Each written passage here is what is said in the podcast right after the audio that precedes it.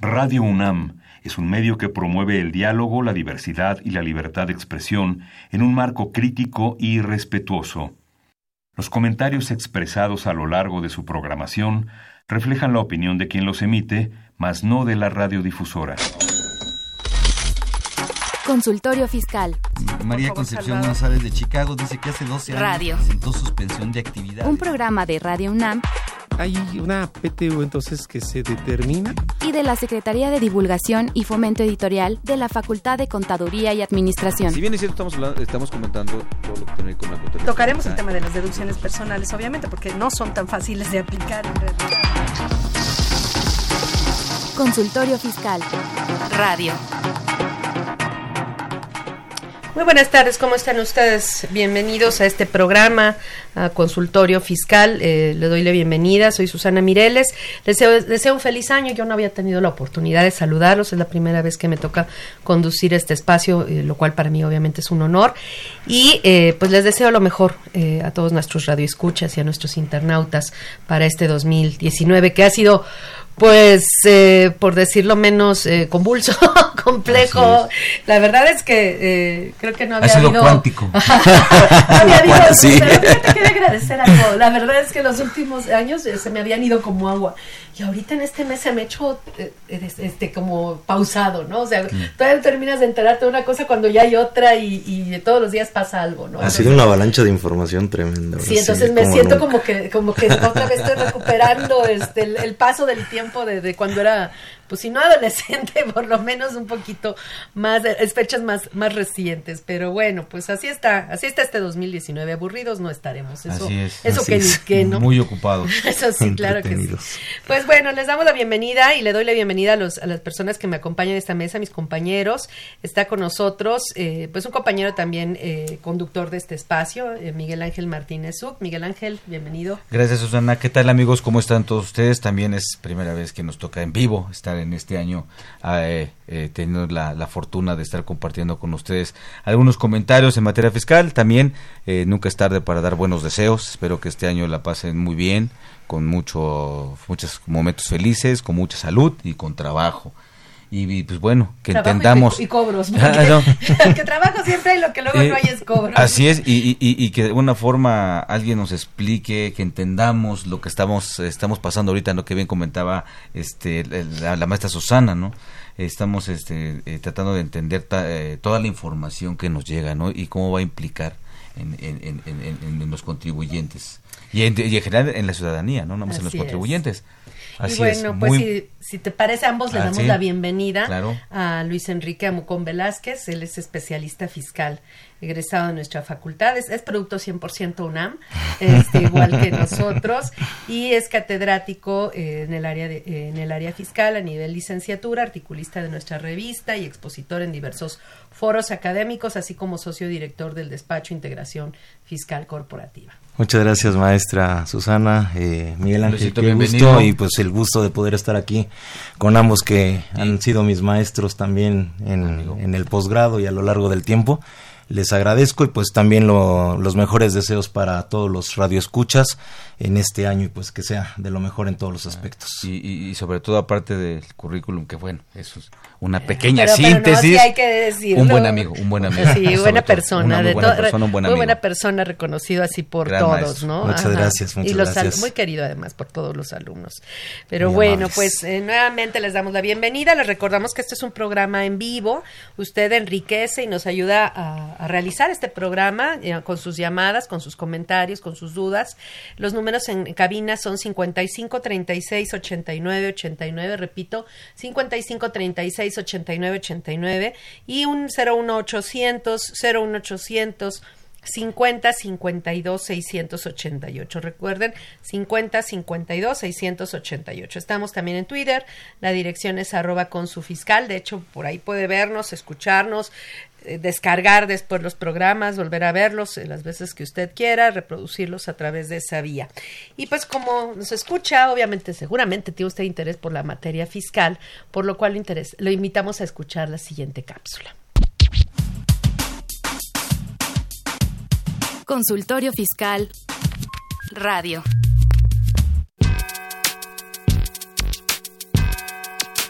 ¿Los impuestos le causan problemas? ¿Dolor de cabeza? Ay, ¿qué le puedo decir? ¿Problemas de estrés? ¿Malestar estomacal? Ay, ¿No puede dormir? ¿Cuenta ovejas hasta el infinito? Basta de sufrir. Nosotros tenemos la solución. La Facultad de Contaduría y Administración te asesorará en tus obligaciones fiscales, laborales y de seguridad social, tanto de manera personal como vía telefónica. Así es, ya no te preocupes por tu declaración anual. El Departamento de Asesoría Fiscal Gratuita, que se encuentra en la División de Estudios de Posgrado, te ayudarán en lo que necesites. oh, qué bien. ¿Y qué tengo que hacer? Solo tienes que llamar al 5550 7998. Y no solo te atienden de manera personal o telefónica, también contamos con correo electrónico. Sí, escuchaste bien. Correo electrónico. Escribe a consultoriofiscal@fca.unam.mx. Con toda la ayuda que tendrás por parte de asesoría fiscal gratuita, tus malestares se irán al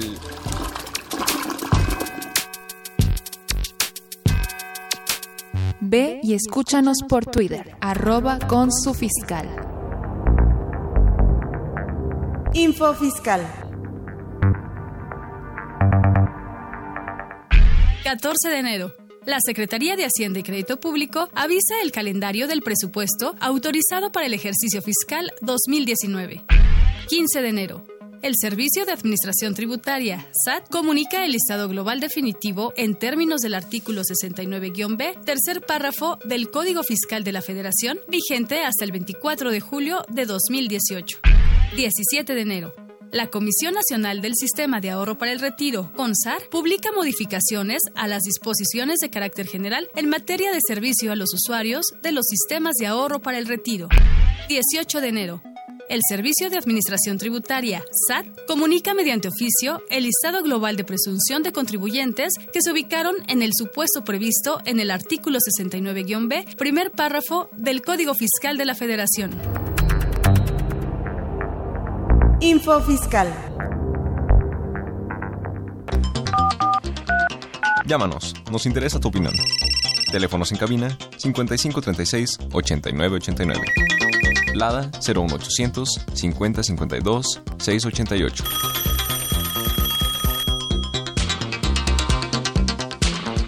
Pues ya estamos de regreso, si les parece. Pues iniciamos, iniciamos con todo esto. Sí, porque hay mucha información que... Aparentemente no hay y sí, sí, sí existe, ¿no? Eh, bueno, eh, en los programas anteriores hubo, eh, el primer programa se fueron por orden cronológico en las reformas fiscales y lo primero que mencionaron pues fue precisamente el cambio en el salario mínimo, donde se hablaba pues de que hay un salario mínimo general y uno para la región frontera, fronteriza norte, ¿no? En este caso, eh, en- antes de entrar al programa, comentabas Luis Enrique que hay algunas distorsiones que se han estado dando en los cálculos, ¿no? ¿Nos puedes platicar sobre eso? Sí, aquí, aquí quizá la problemática mayor que se está dando es algo en relación a algo que nunca había sucedido, en el sentido de que, bueno, el subsidio, el salario mínimo, pues siempre por el rango de la tarifa o el tramo en el que se encuentra en relación a los ingresos, pues nunca le va a corresponder un impuesto sobre la renta aritméticamente, aritméticamente a cargo. Y en este sentido, ahora, bueno, lo que es en la parte de lo que es el salario mínimo de la región fronteriza norte, que esos 176.72 pesos dan más o menos como 5.270 pesos. Eh, aquí viene la situación ahora en el sentido de qué va a pasar o cómo se va a manejar este aspecto de lo que es el cálculo. Que a los trabajadores que perciban únicamente como ingreso lo que es el salario mínimo, en este sentido no se les efectuará, no se les efectuará retención, no quiere decir que no se realice el cálculo. Ahora bien, en este aspecto entonces, la, la, la, la cuestión es que lo Ah, que... Nada más un, un- un detalle ahí, Luisito, porque es importante lo que acabas de mencionar. Una cosa es que les debo de hacer el cálculo. Y si hay impuesto, no les debo retener. Eh, ese es el Exactamente. tema, ¿no? Eh, normalmente con el salario mínimo que veníamos manejando, antes incluso cuando teníamos zona A, zona B, zona C, después nada más fuimos a, una, a, un salario mínimo general, hoy regresamos por cuestiones este, de directriz de política fiscal, estamos regresando a dos salarios mínimos, el de, de zona fronteriza y el de todo el resto del país, ¿no? Entonces, eh, antes, antes eh, cuando teníamos por cálculo, a lo mejor en, en las tablas estaba considerado que no había ni siquiera determinación de impuesto para los del salario mínimo, es correcto. Pero hoy día sí tenemos el problema donde sí hay que ser cuidadosos en decir, oye, sí debo de hacer el cálculo. Lo que no debo hacer es la retención en el caso que, es, que, que- que haya un impuesto. Así es. ¿Es correcto? A ver, yo ahí estaría discrepando de ustedes. Como para qué haríamos el cálculo, perdón. Si, si dice, que- pero, o sea, bueno, aquí consideramos primero dos cosas. La ley del ISR es una y las disposiciones del subsidio para el empleo están fuera de la ley del ISR y es otra historia, ¿no? Eh, que, que, este, que en la práctica nos hemos confundido, incluso el SAT está medio confundido, los FDIs de nómina, pues es otra historia, ¿no? Pero en general son dos, dos, dos, dos, dos cálculos, ¿no? Dos, sí, dos cálculos, de hecho vienen en dos disposiciones diferentes. Entonces, ISR, para ISR, ISR dice que no se le hace retención al salario mínimo y la retención este, se calcula aplicando una tarifa, ¿para qué aplicaríamos la tarifa? En ese caso, si finalmente no vamos a retener. La pregunta que Eh, eh, eh, bueno, creo que, que también un punto importante que considerar es también el tema de, al final del día, aunque tenga, el bueno, aunque, aunque quien gane el salario mínimo eh, tiene la obligación por parte del patrón de hacer una declaración del impuesto anual, donde sí habría que hacer el cálculo, aunque no, aun- aun- aunque no haya un impuesto, este, eh, e incluso, incluso con las, con las tablas anteriores no salía ni siquiera un puesto a, a cargo, cuando tenía el tema del subsidio, ¿no? Así es. Pero estamos mezclando Así es. subsidio con impuesto y está- estamos partiendo del supuesto de que son dos cálculos independientes uno Sí, de otro. Aquí ¿no? la cuestión es que también de alguna manera lo que está haciendo eh, desde mi punto de vista el artículo décimo es que enlaza o se concatena con lo que es impuesto sobre la renta porque es parte de lo que me sirve para eh, ubicar el, el subsidio que Sí. voy a aplicar en función del tramo en el que me encuentro Sí, en la- la, tarifa la- y en la tabla, ¿no? Entonces, eh, en ese sentido, me resulta eh, un impuesto a Por el- cargo aritméticamente Ajá. en lo que es la tarifa del artículo 96 y sobre esa cantidad mi consideración es que aplico o resto, mejor dicho, lo que es el subsidio al empleo que le corresponde de acuerdo con la tabla, que entonces más o menos son 406 pesos y esto me lleva a un impuesto a retener en la parte de región fronteriza específicamente hablando de 6 pesos. Esto sería mi cálculo matemático. Ahora, en el momento en que ya me voy a la parte referente al artículo 96, entonces no le tengo que retener esos 6 pesos al Pero trabajador. entonces tampoco le entregarías bajo esa consideración el subsidio para el empleo.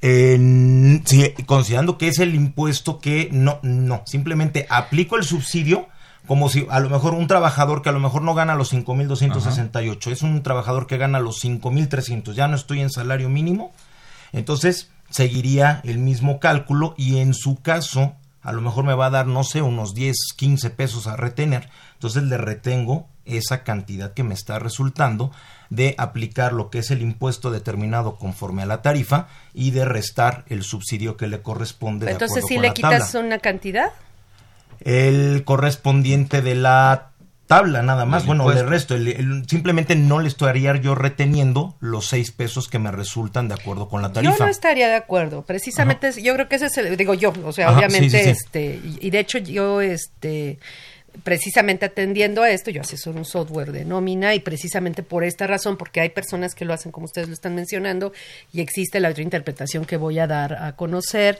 y este y obviamente pues ahí se deja abierto para que cada quien haga lo que decida ser, ¿no? Pero bueno, aquí la consideración es precisamente ISR es una ley y las disposiciones de subsidio para el empleo son otras y vienen aparte, nacen de otro, de otro, otro artículo del decreto donde, donde la- se creó la ley del impuesto sobre la renta. Entonces, eh, considerando esto, de hecho en la ley del, del impuesto sobre la renta como tal no se hace referencia en modo alguno al cálculo del subsidio para el empleo. El, es el subsidio para el empleo el que toma los datos del ISR para efectos de calcular el subsidio que le corresponde al trabajador, ¿no? Entonces, bajo esta consideración, este, la ley del ISR en el artículo 96 dice no se le hará retención a quien en el mes únicamente genere el salario mínimo, primer párrafo, y luego el siguiente párrafo dice la retención se calculará aplicando la siguiente tarifa. Entonces, si no se le hace retención a quien nada más gana el salario mínimo y la retención se calcula aplicando la tarifa, este, pues luego entonces a los de salario mínimo no se les aplica la tarifa. Y entonces eh, el salario mínimo sería tal cual a la tabla del subsidio para el empleo, porque el impuesto es cero, y entonces recibirías un cinco mil y pico de pesos, que es el salario mínimo por elevado al mes, más los 406 pesos de subsidio para el empleo, que esa sería la otra consideración creo que, que, también cuando, que esta, este asunto de mezclar ISR con subsidio como si fuera uno solo, que son dos, dos temas diferentes, eh, da lugar también a muchas distorsiones, por ejemplo, inclusive en el cálculo, por ejemplo, de, de los cálculos opcionales del, retención, del, del, ISR retener en el aguinaldo o ISR retener en la PTU, porque mucha gente para hacer, eh, ejercer esa opción, donde se hacen dos cálculos y se compara el cálculo normal con el cálculo opcional que da lugar, que da lugar este, esta retención de aguinaldo y, PTU, conforme al reglamento de la ley del ISR, consideran el cálculo con el subsidio para el empleo, que ahí creo que es otro error, porque obviamente, otra vez, ISR y su reglamento son una cosa y creo yo que nada, para sus cálculos nada más se debería considerar eso en particular. Ahora sí creo también que el SAT ha mezclado esos conceptos porque precisamente en el CFDI de la nómina cuando se habla de las deducciones del impuesto sobre la renta a retener, pues no aclara que en todo caso debería ser el ISR considerando la disminución del subsidio para el empleo y eso generó muchas distorsiones en los primeros CFDIs de la nómina con la versión actual. E, ese es un punto y el otro punto también es lamentablemente cuando viene el tema de las revisiones. El tema de las revisiones, pues sí piden, aunque sean los papeles de trabajo, de esos cálculos, de esas determinaciones. Entonces, eh, es, bien es cierto, esa es otra de las interpretaciones que se le puede dar a la disposición, porque si no tengo obligación de retener y la retención la termino así, pues entonces no hay obligación, eh, resultaría. Y eh, aparte por cuestiones constitucionales, ¿no? De que no y aparte si no se generan estas distorsiones. Claro, pero de repente viene lo que, insisto, a mí siempre me ha causado mucho problema, este, bueno, no, no, no, no tanto como a mí, sino es algo que, que, que no me agrada que las cuestiones no queden totalmente claras en ley y tengan que venir reglas misceláneas y aparte criterios, criterios que de repente las días de llenado de la nómina. Entonces, todo eso es lo que empieza a generar confusiones y de repente se empiezan a tomar este, decisiones de cómo hacer las cosas en función de las vivencias o de lo que ya, bueno, o, o de lo que se escuchó, oye, va a venir la autoridad te va a pedir todo esto, sabes que hay que tenerlo. Por ejemplo, el, el, el Seguro Social tampoco aceptaba este, los, ¿cómo se llama? Eh, ya ves que ahora es, es lo, lo moderno es que se tome la asistencia a través de la, de, del tomador de tiempo digital, ¿no?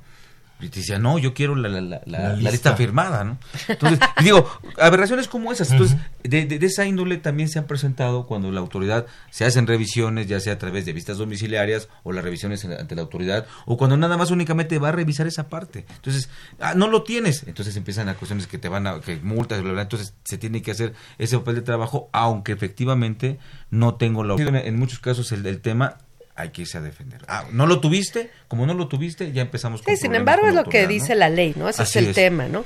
Y el otro caso, de hecho, precisamente con relación a este es, es, es, supuesto, bueno, no sé si quieren agregar nada yo, más, yo, aunque quiero hablar de la guía de nómina de los cambios. Yo agregaría aquí dos aspectos. El primero, lo que comentaba maestra, en el sentido de la retención, por ejemplo, de lo que es el aguinaldo, la prima vacacional.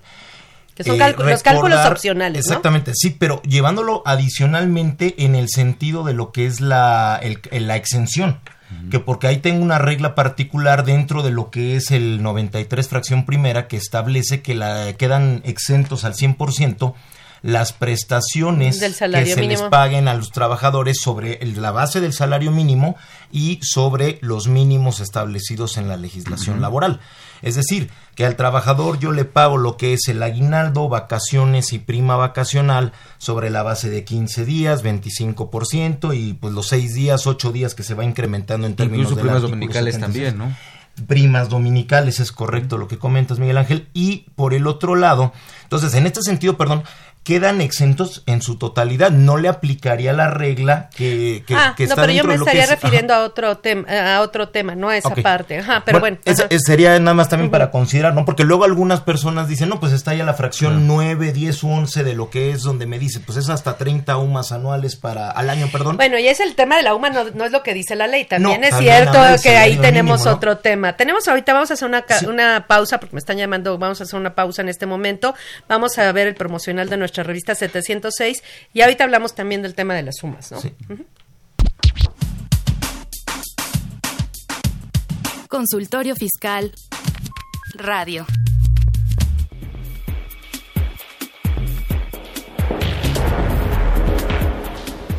En esta edición, la 706 Consultorio Fiscal, como siempre, aborda interesantes artículos de corte jurídico, laboral, contable, financiero y fiscal. Sergio Santinelli Grajales presenta las principales reformas fiscales federales para 2019. Por su parte, Walter Carlos López Morales y José Alfredo Zaragoza Buendía resumen los aspectos más relevantes de las reformas fiscales federales para el ejercicio 2019. Luis Enrique Angón Velázquez Sergio Santinelli Grajales compendia las reformas fiscales para la Ciudad de México 2019. Estos y otros temas de gran interés se presentan en el número 706 de Consultorio Fiscal. Suscripciones a los teléfonos 5616-1355 y 5616-7755. También a través de la tienda electrónica publishing.fca.unam.mx o en la revista electrónica consultoriofiscal.unam.mx.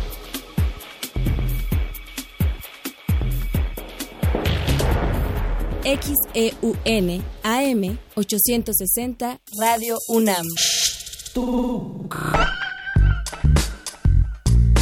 Si estás interesado en este y otros temas de consultorio fiscal, ingresa a tu navegador y escribe Radio UNAM.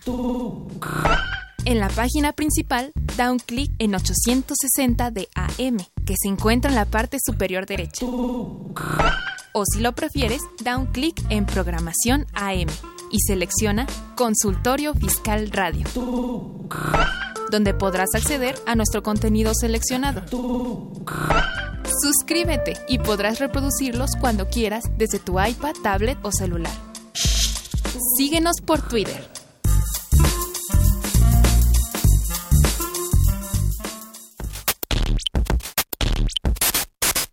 Con, con, con consul- Consultorio Fiscal Radio.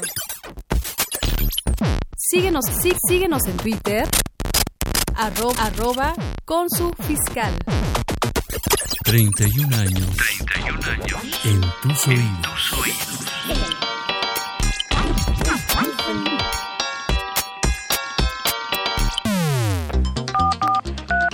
Llámanos, nos interesa tu opinión. Teléfonos en cabina 5536 8989. Lada 01800 5052 688. Pues ya estamos de regreso. Este, bueno, entonces dijimos que hay dos posturas con esto para concluir, ¿no? Del salario mínimo. Este, hay quien le hace al salario mínimo le aplica la tarifa del ISR y con el resultado le resta el subsidio para el empleo. Y hasta ahorita no le había dado cantidad de retener, Claro. le daba un subsidio al empleo menor al de la tabla, pero se le entregaba. Y por otro lado, este, ahora con el cambio del salario de la frontera, están aplicando la tarifa, aplicando la- el resultado, restándole el subsidio y ahora sí les da impuesto a retener. Eh, entonces el tema es si se retiene o no se retiene esto, este, pues eso es lo que se comentó, que bueno, que no lo, no lo retienen en algunos casos por ser salario mínimo. Y está la otra postura que yo les planteaba de al salario mínimo no se le aplica la tarifa porque es salario mínimo y no hay retención en función a lo que dice la ley del ISR y se le entrega directo el subsidio para el empleo. Entonces ahí nunca saldría impuesto a retener y siempre se le entregarían Que, es- los que- que sería 406 lo pesos. más adecuado. Les- los 406 pesos, ¿no? Y, y- eso, esta interpretación deriva de que son dos, dos disposiciones Claro, diferentes, totalmente, Pero lamentablemente vienen las confusiones. ¿no? Pero ahí viene la costumbre, que eso es lo malo que Sí. se ha hecho, La- se, la- ha hecho la- se ha hecho ley en sí, materia pero, fiscal. pe- Pero el origen de esa costumbre es por los actos también de de fiscalización. autoridad, de sí. autoridad, pero ¿no? ahí la autoridad está mal, Incluso, hace rato comentabas, maestra, los chats también llegan a. Y ahora a vamos a ese tema, ¿no? Ahora resulta el otro tema es el de la UMA, ¿no? Teníamos el tema de la de la UMA, este que nace la UMA y pues, mediante un decreto constitucional y en las disposiciones transitorias de este decreto se establece que el poder legislativo tenía un año para establecer en qué leyes se quedaba UMA y en qué leyes se quedaba salario mínimo. Y hasta la fecha el poder legislativo, No ni la anterior legislatura ni la actual, porque la actual apenas este, ha podido sobrevivir, no tiene, no tiene mucho en funciones, pero no han hecho nada. Entonces, en este sentido, eh, pues si nos pudieran plantear qué es lo que Ujú. se ha- qué es lo que ha sucedido en ese tema, considerando que hubo pues una falta del poder legislativo para poder eh, establecer cuándo, si- cuándo suma y cuándo salario mínimo. Aquí la cuestión es, por ejemplo, que, que establece que lo que busca es desindexar precisamente a lo que es el salario mínimo, pues digamos todos los cálculos o variables que se puedan, que estaban pues atados a este concepto y dejarlos solamente a lo que se refiere al puro salario mínimo, que básicamente es en términos laborales y lo que es el mínimo inferior en materia del salario base de cotización del seguro social. De tal manera Pero entonces, que ¿quién por- decide eso? Porque Eh, ahí, está- ahí estás, exactamente. ahí estás Sí. haciendo una presunción Eh, que no. aquí, aquí la cuestión, Ajá. digamos, eso es lo que hacia, hacia donde lo lleva la, la exposición de motivos en materia constitucional. Después la situación, bueno, eh, eso ya de ahí pueden venir los dos caminos en, en función del texto de la reforma constitucional, en el sentido de que, bueno, si todas las, el, digamos, considerando que la ley eh, suprema de la Unión es la propia constitución, entonces, y está señalando, bueno, pues que ya sucede este, esta situación que estamos comentando, en consecuencia, independientemente de que lo que el transitorio que establecía que le daba un año al Poder Legislativo para que se hicieran las reformas en, la- en las diversas leyes para que se modificara y se quitara la expresión salario mínimo general Claro. por la de unidad de medida de actualización. Si se estableció esa facultad, tampoco eso que implicaba que no era general la desindexación. O sea, que había, iba a haber casos en que sí, iba a haber casos en que no. Y eso, esa facultad se la dejaban al legislativo, ¿no? Así es. Ahora bien, de aquí empieza ese problema en el sentido, bueno, de que eh, todo, pues, como decimos, y pues malamente a la mexicana se empieza a legislar en el sentido de que todo a través de criterios y a veces ya ni de reglas de miscelánea, sino a través de lo que es la página de internet. Ahora, ahora si, si me permiten una consideración, eh, si todo esto, pues lamentable, eh, bueno, es lamentable porque no, no, no hay Es- una certidumbre, ¿no? Eso es, eso es claro. ¿Y por qué tenemos que Pero- resolver nosotros algo Claro. que tendría que haber sido el Poder Legislativo? Claro, Ajá. y, y- y buscando un- una respuesta con un fundamento, con un sustento, eh, dentro de aplicar la UMA, aplicar el salario mínimo y no haber esa claridad sobre qué sí, sobre qué no, eh, hay una disposición que es el artículo 18 de la Ley Federal del Trabajo. La Ley Federal del Trabajo que es una ley reglamentaria de la Constitución. Es una ley importante que debe de incidir en lo que son la parte de, de- de- de- me refiero nada más a la parte de la interpretación, en donde ahí dice que se debe de interpretar lo que más favorezca a los trabajadores. ¿no? En caso de duda, se debe favorecer lo que más eh, favorezca a un trabajador. Eso y- ¿Qué tanto pudiera ser, eh, digo, como un sustento? Tengo un fundamento, ¿no? Y aparte estoy hablando de mis trabajadores. Y, y- y otro tema importante, o sea, estamos hablando de los que llevan una un- una cooperación importante al erario federal, ¿no? En- con lo que son los impuestos. Hay varias cosas aquí. O sea, este, por un lado es todo lo que acabas de mencionar, que es obviamente muy, muy importante. Y por el otro, eh, en el cálculo del ISR de los trabajadores, particularmente en el caso del ISR de los trabajadores, pues tiene una razón el que las exenciones se determinen con base en el salario mínimo. Ahora, las leyes no han cambiado, Claro. las leyes siguen vigentes y estaban sujetas, la aplicación de la UMA estaba condicionada a que el, el Poder Legislativo Los modificara las leyes. En la ley. Y no lo hizo, entonces las leyes siguen vigentes, uno. Dos, este, y siguen sal- salarios mínimos vigentes. Dos, se acaba de emitir la ley de, federal de las remuneraciones a los servidores públicos. Y ahí los indicadores se hicieron con salario mínimo. Eh, están, estando ya vigente la UMA. Entonces, ¿por qué este, para, para, y las multas, todos los indicadores tienen que ver con salarios mínimos? No se hizo uso de la UMA. Y usted, unos dicen, es que está mal. No, no está mal. Si así lo decidió el legislativo, que en ese Así caso en ser. particular, así debe ser, y no tenemos por qué entender UMA, Y- máxime cuando la reforma es posterior Y esto a la aunado, creación de y la esto aunado UMA. al apartado, apartado B del 123, ¿no? Ajá. Desde ahí. Desde eh, ahí. Y, este, tenemos que ver que se, se cuecen aparte, ¿no? Y si así, Así fue, yo, yo estoy totalmente de acuerdo en ese sentido. La ley dice eso, pues eso es lo que debes de establecer. Más después ¿no? de que ya existe la UMA. Claro. Y, y el, y el legislativo es quien decide cuándo sí, cuándo no. Y, Entonces, y así pero- lo hizo en este pero caso. el problema nos lo siguen dejando con los de la iniciativa privada, ¿no? Pero más bien el problema lo hemos hecho el nosotros. O sea, Sí. yo creo que también hemos sido la ansiedad de nosotros de decir que no- si no nos dicen entonces vamos a aplicar UMA. Pues no, era al contrario. Claro, claro. Si no nos dicen aplicamos salarios mínimos. Y, y sin embargo, cuando vemos, por ejemplo, la, la cuestión, independientemente de que lo emitieron el comunicado a través de la página de internet, ahora que A ver, pero tenemos- vamos a, vamos a hablar así como estamos. Ajá. Entonces, tenemos ese escenario, ¿no? O sea, era el Poder Legislativo quien tenía que hacerlo. No ha dicho nada y las leyes siguen vigentes y siguen hablando de salario mínimo. ¿Qué pasó en Seguro Social? ¿Qué pasó en Infonavit? ¿Y qué pasó en, en, en este, en lo que En es el Infonavit. impuestos, impuestos federales, eh, ISR? Eh, Si me quieres decir primero, ¿y Seguro Social qué pasó? Seguro Social, lo que terminó sucediendo es que eh, se terminó emitiendo un, un criterio interno por parte del instituto en donde establece que para todos los cálculos se utiliza la UMA y solamente el salario mínimo resulta aplicable para lo que es el límite inferior del salario base de cotización que establece el artículo 28. El problema que tiene ese comunicado es que omitió un detalle. No puso la consideración en relación a lo que son las exclusiones del artículo 27 para lo que es la alimentación onerosa y los vales de despensa. Nunca dijo, también se va a aplicar la UMA. Lo, dice para lo que es el cálculo de las cuotas, los, lo que eran el excedente de los tres salarios mínimos, se aplica la UMA, etcétera. Para Tiene dos grandes detalles. Ese y que el director del IMSS no tenía facultades para legislar en materia de seguridad social. Y, por el otro lado dice, bueno, para los el tope salarial máximo sí se aplica la UMA cuando además ahí contradice lo que es la exposición de motivos. Digo, no quiere decir que, eso sea ley, pero vamos, como las perspectivas em, empiezan desde ahí también distintas, porque la propia exposición de motivos de la reforma constitucional decía, ah, bueno, pues ese tope máximo salarial quede indexado a lo que es al salario mínimo también. Entonces, este, en ese sentido, tendrían que ser sobre 25 salarios en ese criterio.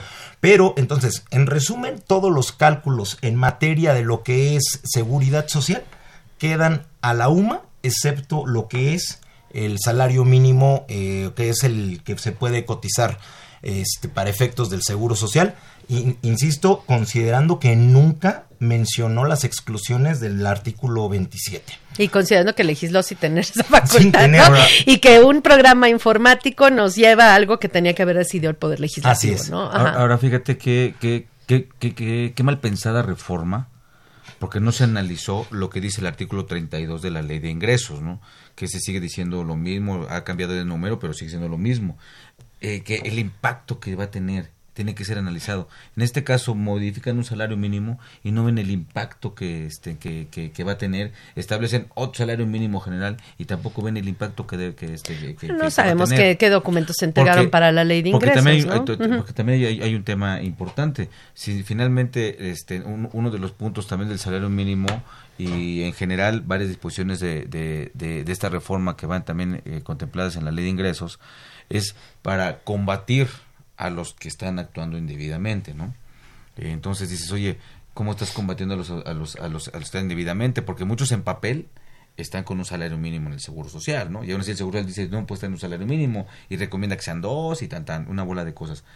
Que son muchos que sí están haciendo manipulaciones, lo que se ha manejado en este país muchas veces porque es el pago por fuera, ¿no? Pero finalmente están buscando agarrar a unos cuantos cuando la mayoría se ve afectada en, por lo que estamos comentando, ¿no? Por estas disposiciones. Igual, el Seguro Social eh, establece sus criterios internos sin modificar, eh, sin hacer un acto legislativo, pero finalmente eso es lo que debes de hacer, porque cuando llegan y te revisan o te determinan diferencias... Bueno, es lo que debes de hacer si no te defiendes, ¿no? Eh, bueno, es, es, a lo que voy en, ese sentido. Ahora, no lo quieres hacer, no debe ser así, vete a la ley, tienes que irte a la defensa. Y ¿Cuál es el, el, el, problema en el sector empresarial? Oye, espérate, yo lo que quiero es cumplir, ¿no? Yo lo que quiero es esto, yo lo que quiero aquí. Y todo eso, y también hay que decirlo, le echan la culpa al contador. Pues no que era así, no que era asado, no que era de esto, no que era lo otro, porque informa uno una cosa y de repente cambian los criterios por cuestiones internas y entonces modificas, oye, pues no me dijiste esto, no me dijiste lo otro. Se me hace que el que está mal eres tú, ¿no? Finalmente que tiene la culpa en el contador. Todos con todos, ¿eh? Con todos, trabajadores y, y este, y, el empresario, ¿no? Y bueno, y entonces sí, ese es un tema que se dio en el Seguro Social. Sí, y lo, y lo terminó regulando pues a través del propio SUA. Y yo creo que indebidamente, porque si es salario, pues tendría que apegarse a la Ley Federal del Trabajo y todos los indicadores en materia salarial tendrían que ser con base en salarios mínimos. No, tenemos una historia en este país, pues el salario mínimo nació por algo, no nada más para ponerlo de adorno en algunas disposiciones, ¿no? Y bueno, Infonavit. Infonavit en la parte de cambio en la ley y lo que es el reglamento de pago de aportaciones de entero de descuentos, sí, y se hizo la chamba, se hicieron las modificaciones en donde se quita la expresión salario mínimo general por la de unidad de medida de actualización. Entonces ya dijimos, ya la hicimos. Pero el año pasado nos sale con la sorpresa el propio Infonavit y nos, ya nos lo reiteró el 9 de diciembre de este año, que ahí viene una situación que voy a comentar en donde crean lo que se le llama la unidad de medida Infonavit, la UMI. O sea, si por todavía nos faltaba algo, eh, tenemos ahora esta unidad de medida que sirve para lo que es, es, sobre todo específicamente para los salarios que fueron, o los créditos que fueron otorgados sobre la base de veces de salarios mínimos. De tal manera entonces que, bueno, por lo menos a nivel de lo que es eh, legislación, sí ya podríamos aplicar la, La UMA. UMA. Sin embargo, ahora resulta que desde 2018 sacan este criterio. Es un comunicado interno que ni siquiera está, eh, hace reformas a la legislación, no está ni publicado en el, El diario diario oficial. oficial. Y entonces dicen, ah, bueno, pues tenemos ahora esta unidad de medida. Y lo curioso es que lee uno el texto y a lo largo del mismo terminan llevando a la UMA. Y de repente en la tercera página, en el anexo, ya mandan la UMI de este año, que es 82.22, la mensual y la anual. Y Que es más baja dijimos- que la otra. ajá. Exactamente. ¿Esto qué efecto tendrían los créditos? En el sentido de que si considero lo que es para efectos de lo que el cálculo del entero, tendría que multiplicar esa UMI por el número de veces que corresponde, en lugar de aplicar la UMA, que son los 88. ¿Para efectos de las amortizaciones? De las Se amortizaciones. le voy a descontar menos. Eh, sí, exactamente. Sí, entonces, ¿qué sucede? Aquí tenemos ya un problema práctico, porque al momento de lo que es igual el programa SUA, sigue considerando la UMA. No hay un módulo para efectos de la UMI al margen de lo legal o ilegal que pueda Ay, no, ser en este Ajá. sentido. Claro. Entonces, cuando hace uno la determinación de la cédula mensual, de la bimestral, en el SUA contra la cédula que descarga uno del ITSE y del CIPARE, hay, una, di- hay un diferencial Claro. de X número de pesos que dice uno, bueno, ¿y de dónde sale? Bueno, pues es ese diferencial precisamente por este aspecto que estamos comentando, ¿no? Entonces, Pero además el, el problema se da porque el, al tra- el- bueno, si le hacen caso al Infonavit le van a descontar, no sé, 10 pesos, pero ya para el entero, con la generación del pago, con el con la- el SUA, pues te va a dar, no sé, 12 pesos. Entonces Exacto, el patrón va a terminar pagando los dos pesos que no le descontó al trabajador. Porque además el problema es que los programas de cómputo de, lo de nómina tampoco reconocen, o por lo menos los que yo he visto, no reconocen la UMI. Entonces se registra lo que es el valor de la UMA y entonces en ese sentido pues sí empata lo que es eh, SUA con lo que es eh, el programa de nómina. Y las pero- descuentos al trabajador. Exactamente, pero nunca con lo que es la emisión anticipada del ITSE y la cédula del CIPARE. Eh, mucho se habló con el incremento del salario mínimo que decían que por qué habían incrementado tanto el salario mínimo por un lado, si por otro lado los descuentos de este de los créditos Infonavit con el incremento del salario mínimo se iban a ir para arriba. Esto es falso. Es correcto. Que aquí el mismo I- I- este Infonavit genera más la confusión porque el 17 de diciembre emite un comunicado en donde señala esta situación que está comentando maestra y entonces dice lo que se aplica es la UMI. UMA. A la UMA. La Sí, la UMA. UMA, la Así UMA. lo dice tal cual en el comunicado de su página de internet del día 17 de diciembre. Y emite luego este comunicado que por lo menos el que se dio a conocer o que el que estuvo rolando fue este con número, o sea, como si tuviéramos físicamente el, el, el comunicado interno. Entonces, este del día 9 de, de- de enero ya habla en materia de lo que se refiere A a la la UMI. Pero insisto, nunca lo o que yo recuerde no lo señala a lo largo de lo que son las consideraciones y cuando llega al anexo 1, ahí es donde la señala. Ahora-. Eso es lo ahora que tienes está otro- mal, Tienes ajá. otro pequeño problema. Porque todo esto, esta diferencia que resulta entre el, el- el- por el efecto de la UMI, entonces ahora el tema contablemente, ¿cómo lo registras? Para efecto también de su, de su, de su deducibilidad, ¿no? Porque no va a empatar con el cálculo. Ujú. aunque, sea- aunque esté empatando con lo que es el SUA y el, ¿cómo se llama? La, este, La liquidación, la línea de captura. la línea de captura, la gracias, línea de captura. gracias. Con la línea de captura, que es lo que metes para pagar en el, en el CIPARE, ¿no? Entonces ahí lo metes, entonces eh, pagaste de más, en base al cálculo que determinaste, esa parte qué. Así es. Ahora contablemente cómo lo vas a meter y para efectos también de deducirlo, ¿no? Sí. Sí, que, sí. que creo que una de las máximas que nos decía nuestro queridísimo Raúl Amezquita Flores, que en Claro. paz descanse, no, no por ser poco, es Claro. ilegal, ¿no? Ah, claro. Pero sí es muy importante ese aspecto. Y aparte no nada más el tema, si ah, tomamos la decisión de, bueno, pues para no me generarme problemas porque no lo puedo justificar por el cálculo, pues no deducible, ¿no?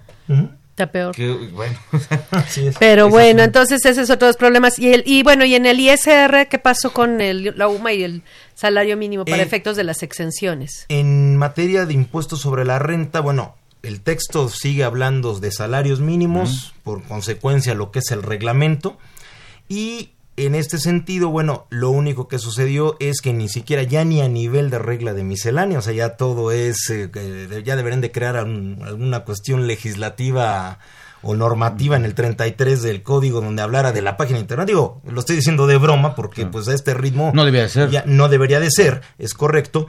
Entonces, ya ni arregla de miscelánea donde hacen la aclaración en este comunicado que dicen, ¿saben qué? Pues lo que se tiene que aplicar es la unidad de medida de actualización.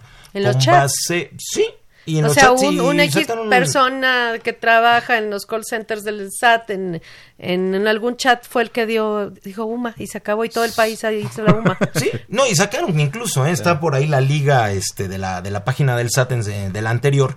Y entonces, bueno, pues es lo único que tenemos, ¿no? Ahora, donde también nos vuelven a decir su criterio ya de manera práctica, bueno, pues ya lo vimos con la, el formato de declaración anual, eh, con los cálculos automáticos, en donde, bueno, pues al momento de hacer los cálculos, bueno, pues ya vino esta cuestión de que se aplica como tal la, la UMA, ¿no? Y, y luego vino la situación también que pasaba, a que otro problema que tenemos en ese sentido es que ya los, los salarios mínimos, bueno, sabemos que tenemos ciertas fechas, que normalmente es primero de enero al 31 de diciembre, aunque Claro. hemos tenido una dinámica un- distinta, ¿no? Eh, De, de que no sucede para el primero de enero nada más, pero el, el, el, la- el desempate en cuanto a fechas que tenemos de que la UMA además partir de es a partir del primero de febrero. Entonces, desde el punto de vista de cálculo de cuotas de seguridad social, me genera la problemática de que en enero más bien mis ejercicios ya corren ahora sí, si lo quiero ver como ejercicio fiscal entre comillas, para efectos de seguridad social corro de febrero a enero, en cuanto a lo que Bueno, se no refiere hay a la limitante. fiscal No, ahí, no, ¿no? Por eso lo digo entre comillas, ¿no? Entendiendo que la, la UMA la voy a ocupar todavía en enero de 2019, la UMA anterior, la, la- la anterior, y a partir de febrero tengo la nueva UMA. Entonces Así ahí es. me da un corte muy curioso en cuanto a lo que es el cálculo de las cuotas también. ¿no? Bueno, vamos a una pausa, vamos a ver nuestra cápsula eh, de finanzas y regresamos después de la misma. Consultorio Fiscal Radio. Ahora, tres minutos de finanzas con Arturo Morales Castro. ¿Sabía usted cómo iniciar el año 2019 con finanzas sanas? El primer mes del año siempre es complicado para las finanzas personales debido a los gastos de Navidad y Año Nuevo de diciembre, y justo por ello hay que cuidar la salud financiera de inicio de año. Considerando que la salud financiera significa contar con el dinero suficiente para cubrir gastos y tener ahorros que ayuden a afrontar imprevistos en el futuro, se tiene que estar atento a ocho indicadores que influyen en la salud financiera de toda persona. El primero se refiere a gastar menos de lo que se gana, lo cual es fundamental porque indica la capacidad del individuo para gestionar sus ingresos. El segundo es pagar las facturas en tiempo y forma y es un indicador del grado en que las personas se mantienen al corriente de sus deudas. El tercero es saber si se tiene suficiente ahorro líquido disponible, que consiste en conseguir reunir el suficiente capital para vivir durante seis meses o más sin tener ingresos. El cuarto es tener disponible ahorro o activos a largo plazo. Es decir, hay que contar con el capital suficiente para afrontar gastos de largo plazo, como la compra de una vivienda o la educación de los hijos. El quinto es tener una deuda sostenible, esto es, ser prudente en el uso de las tarjetas de crédito, ya que los pagos de dichas tarjetas al día es una señal de buena salud financiera. El sexto es contar con un historial crediticio saludable que nos permita tener la puntuación de crédito para solicitar un préstamo en el futuro. La séptima, contratar los seguros adecuados atendiendo el nivel de cobertura que se necesita. Y finalmente, planificar las finanzas para el futuro. Por ejemplo, haciendo presupuestos, ahorrando con estrategias fiscales o transfiriendo dinero para el ahorro o inversión. Para llevar a la práctica los ocho indicadores, si te sobró algo de tu aguinaldo o caja de ahorro, aprovecha para pagar anticipadamente en el mes de enero los servicios de agua, predial y tenencia con descuentos que van del 8 al 5%, lo cual te hará conservar una cantidad significativa de dinero. En el caso del pago de la tenencia en tiempo y forma, habrá un subsidio de 100% en el área metropolitana de la Ciudad de México, por lo que solo se deberá cubrir el llamado refrendo para no pagar más en los meses siguientes. Otra forma de aplicar lo que te quedó de saldo del aguinaldo o tu caja de ahorro, si es que tienes un crédito hipotecario con Fobiste, es realizar un pago anticipado antes de la entrada en vigor de la actualización del valor de la UMA, que es el primero de febrero, lo que ayudará a que el saldo insoluto del crédito se incremente en menor medida y que el plazo del compromiso hipotecario se reduzca, ya que la actualización de la UMA incrementa el saldo insoluto de los créditos del Fobiste a partir del primero de febrero. Otras medidas que ayudarán a iniciar el año con finanzas sanas son reducir las fugas de dinero, evitando gastar en café de máquina o cafetería, dulces, cigarros, refrescos, salidas a comer o taxis, lo que se llama los gastos hormiga. Haz importantes cambios en tus finanzas personales recortando gastos y liquidando deudas y así tendrás un ingreso mayor para poder invertir y empezar el año con finanzas sanas. Tres minutos de finanzas con Arturo Morales Castro.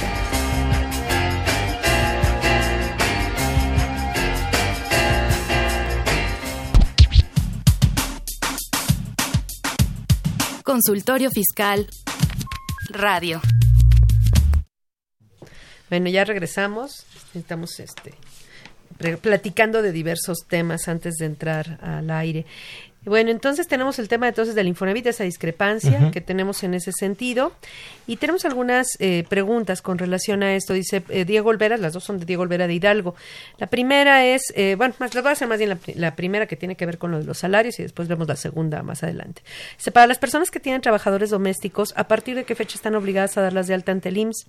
¿Cuál es el fundamento legal para dar de alta a sus trabajadores domésticos? Bueno, la, la, la, la, situación es que, bueno, se reconoció que, bueno, son trabajadores que están evidentemente bajo una subordinación, aunque expresamente no había la, la, la, bueno, perdón, estaba expresamente que ellos no tenían que estar uh -huh. en el régimen obligatorio.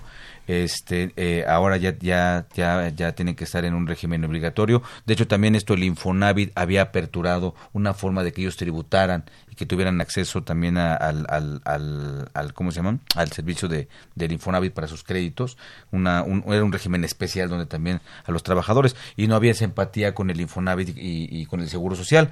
Ahora ya se estableció la, la obligación. Si me lo permiten, no, no tengo presente la fecha. Eh, pues, bueno, no sé si alguien lo puede tener en su Pero su bueno, máquina. de alguna manera también esto derivó de una resolución de la Suprema Corte de Justicia de la Nación, Claro, ¿no? claro. Y Esos son- son- que eso son lo que le dio fuerza, ¿no? Que eso le dio fuerza al, al, al hecho de que se pusiera en práctica. Así es. Todavía no sabemos qué va a pasar porque la, la Secretaría del Trabajo ha declarado que ya tienen listo el programa, pero todavía no lo han, no lo dan a conocer. La verdad es que con este gobierno hemos estado, pero así duro, ¿no? Claro. Todavía no tenemos un cambio cuando ya queremos el siguiente y el siguiente, pero sí han dicho que el programa ya está listo, que ya lo van a lanzar, pero ha quedado todavía pendiente. La verdad es que han sido tantos los temas que se han dado desde diciembre para acá que pues todo eso se ha complicado, digamos, el escenario, pero en teoría en cualquier momento puede entrar en vigor y nos van a dar a conocer en qué va a consistir el programa. Yo no tengo más información, no sé si alguno de ustedes tenga más no, información. O sea, o sea, información de una fecha precisa de cuándo está la obligación, no, No. no, no, hay una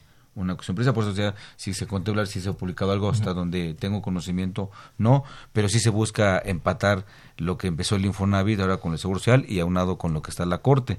Digo, finalmente, pues son trabajadores, ¿no? Sí, no, no tendrían por qué no. Son trabajadores. son- No son tiene por qué no. Y creo que hasta la película Roma puso en evidencia eh, este lado Ah, oscuro de nuestra y sociedad mexicana. con ciertas ¿no? particularidades, pero tienen como, como como en muchas áreas, ¿no? Como en Ajá, muchas áreas sí. de, de trabajadores y pues bueno, este sí tendrían que tener acceso, ¿no? Y hay que ver si es de porque sí hay que ver el programa si es de, eh, como se conoce coloquialmente de planta, de Sí, entrada por hay que- van a salida, tener que establecer unos días sí, unos días ¿no? Van Tienen a tener que hacer esto. E- Ese es el problema, que hay que generar instrumentos para todas esas particularidades, porque hay personas que van una vez a la semana, ¿no? Ajá, y o tiene muchos patrones. Sí, Sí, en muchos entonces lugares tienen ahí, muchos patrones, ahí ¿no? esa sería la, la, la situación. Y está en el otro caso que sí es más grave, el de las trabajadores de planta que luego están ahí los siete días, los 365 días del año, Claro. ¿no? Pero bueno. Ese sería entonces el tema. Ahora, también, ya que estamos en este asunto de los salarios, eh, hubo una, un cambio en la guía de llenado del, del CFDI de la nómina, eh, que podía haberse aplicado el año pasado, pero si se aplicaba el año pasado tenía, tenemos que volver a emitir todos los CFDIs de la nómina, por lo cual ahorita sería el momento de implementar este cambio en el CFDI de la nómina para los que no se enteraron, y, y es un cambio que me parece que además es indispensable, del que no se ha hablado mucho. Eh, no sé si quieren platicar, Luis Enrique, este, de, de qué es, en qué consiste este cambio que es relativo al subsidio para el empleo. Pues es la cuestión de que no se distinguía claramente lo que era el subsidio al empleo que le correspondía al trabajador y el que le, se le entregaba, ¿no? O sea, ahí había esa situación y entonces de alguna manera, bueno, pues algunos luego, el problema es que informáticamente, aun y cuando a lo mejor no le correspondía este subsidio, no se le entregaba el nodo como tal del subsidio al empleo que le correspondía, El pues, aplicado. eh, el aplicado exactamente, pues no quedaba reflejado como tal, sino nada más a lo mejor el que el que le correspondía, el que se le entregaba en efectivo, y entonces el problema es que el SAT no tenía esa información, digamos, como tal en su base de datos, ¿no? Entonces hasta el momento en que llegábamos a la declaración anual, pues podíamos tener ahí esa discrepancia, ¿no? De que no se estaba reflejando adecuadamente para poder hacer la aplicación y que luego además, pues cuando se tienen otros ingresos o lo que son dos o más patrones, también quitar el efecto de ese subsidio que se le aplicó. Entonces, para el cálculo anual necesitamos el subsidio para el empleo aplicado, Aplicado. No, no el entregado, sino el aplicado, Es correcto. porque ese se resta en el- contra, el, con el, contra el ISR que resulta después de la aplicación de la tarifa. Así es. Entonces, el problema es que ese dato no lo teníamos cuando al trabajador se le retenía impuesto y no se le entregaba subsidio para el empleo. Vamos a suponer que tenemos un trabajador que ganaba seis mil pesos, se le aplicaba la tarifa del impuesto, nos daba un impuesto del IS, eh, para efectos del ISR, luego nos íbamos a la tabla del subsidio, le restábamos el subsidio que le correspondía y nos daba ISR a retener en cantidad menor a la originalmente calculada por efectos de la disminución del subsidio. Entonces, en el CFDI de la nómina, en las deducciones, poníamos como retención pues el, el- el ISR que, de- después del subsidio. Así es. Pero entonces en ningún dato del, del, del CFDI venía el dato del subsidio aplicado, porque, porque eh, no se activaban los nodos correspondientes.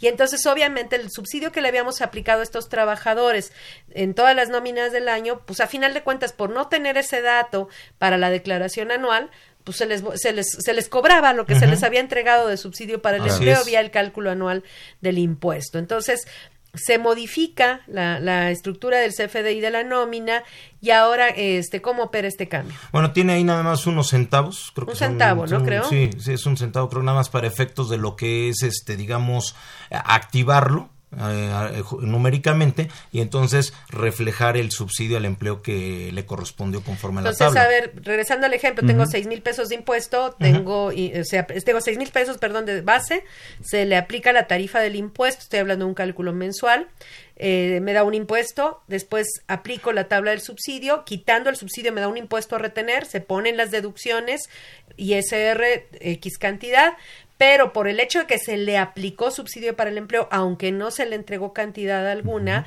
en los otros pagos, se- el sistema tendría, el sistema de nómina tendría que poner un centavo en subsidio entregado. Así es. Y al momento de poner ese centavo se va a abrir el nodo de subsidio aplicado y entonces se va a jalar el dato del subsidio que se le aplicó en términos de la tarifa. Es correcto. Si no se actualiza el, el- el programa de nómina para hacer este cálculo de esta forma y la, y la generación del CFDI de esta forma, Primero, el trabajador no va a tener el dato para el cálculo anual y el subsidio que le, que le aplicamos, este, eh, nómina con nómina, eh, disminuyéndoselo al, al ISR retener, se lo vamos a cobrar en el cálculo anual.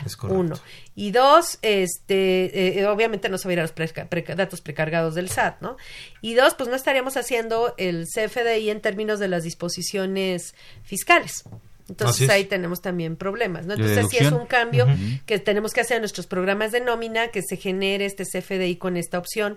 Tuvo vigentes del año pasado, pero muchos no lo hicieron porque eso implicaba regenerar todos los CFDIs de todo el año previos a este cambio, Así ¿no? es, Entonces, ahorita era una ahorita. opción, ahorita ya tendríamos que hacerlo, ya es, es, es un cambio que hay que operar en su programa de nómina. A mí me parece que esta situación, ya llevándolo de una manera pues, al común de los contribuyentes o de las empresas, que, se reactivara en la página del SAT esa cuestión de lo que es este comunicados como tal, ¿no? Porque luego ya todo, eh, no sabemos, o la gente luego no sabe dónde encontrar las guías de llenado, no, no hay esa claridad.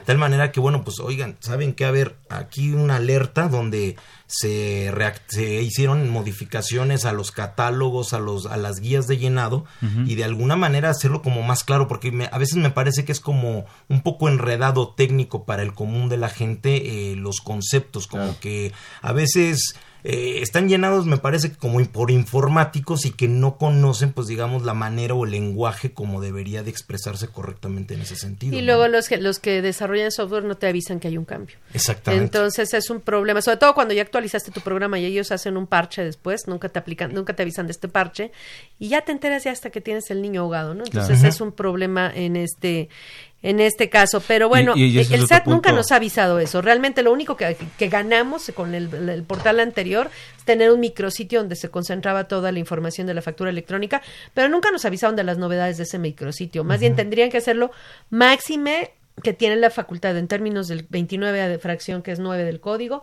de eh, poner disposiciones adicionales vía reglas de carácter general.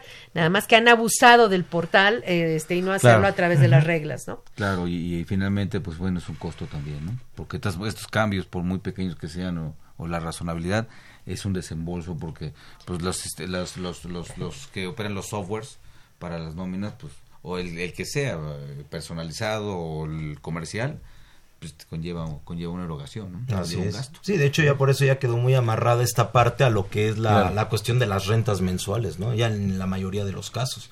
Claro. Pero cuando son, como dices, muy personalizados, pues sí te tienen que estar haciendo la actualización muy específica que te conlleva costos pues de manera recurrente, ¿no? Y que a veces no están previstos. Pero y eso considerando que hagan los cambios. Así es. Este, porque tú partes del supuesto de que los desarrolladores va a hacer los cambios que el SAT este genere, pero no quién garantiza que ese software está actualizado, quién garantiza que el que te está diciendo que ese sí sí cumple, pues que sí es, es- sí es cierto Pues está que cumpla, complicado por tantos cambios de momento y cosas así, está bien complicado la actualización y ahora nada más es eso, es la actualización en base a la opinión que también se pudiera dar o la interpretación que se pudiera dar de la, de, la ley con las reglas misceláneas, ¿no? Pues tienen que dejar todas las opciones Claro. Y, abiertas y en el un problema que tenemos ahí, por ejemplo, en, en materia de miscelánea me dice, bueno, ok, si, se establece lo que es el cambio en la fecha que entra en vigor, que se señala, pero hay ocasiones, por ejemplo, todos estos cambios de formatos me dice, bueno, debe de ser dentro de los 30 días siguientes a que se den a conocer en los formatos, pero luego a veces pues también no, no da tiempo para que los desarrolladores pues lo, lo Pero lleven esos a no cabo. son formatos, ¿no? pero Porque son además,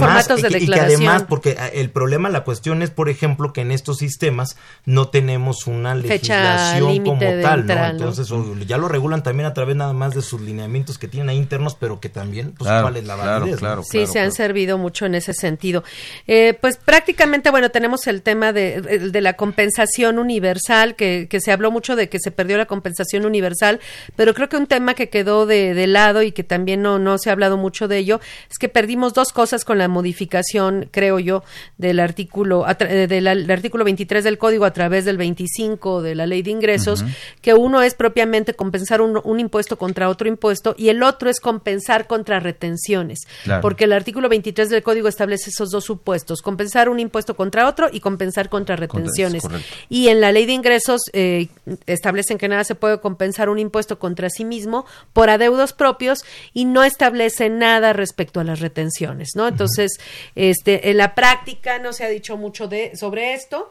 Eh, una regla rescató, se rescató en la regla La de 2319. miscelánea, se rescató en la regla miscelánea la compensación universal respecto a los saldos generados al 31 de diciembre de 2018, pero no se dice nada respecto a la compensación contra retenciones.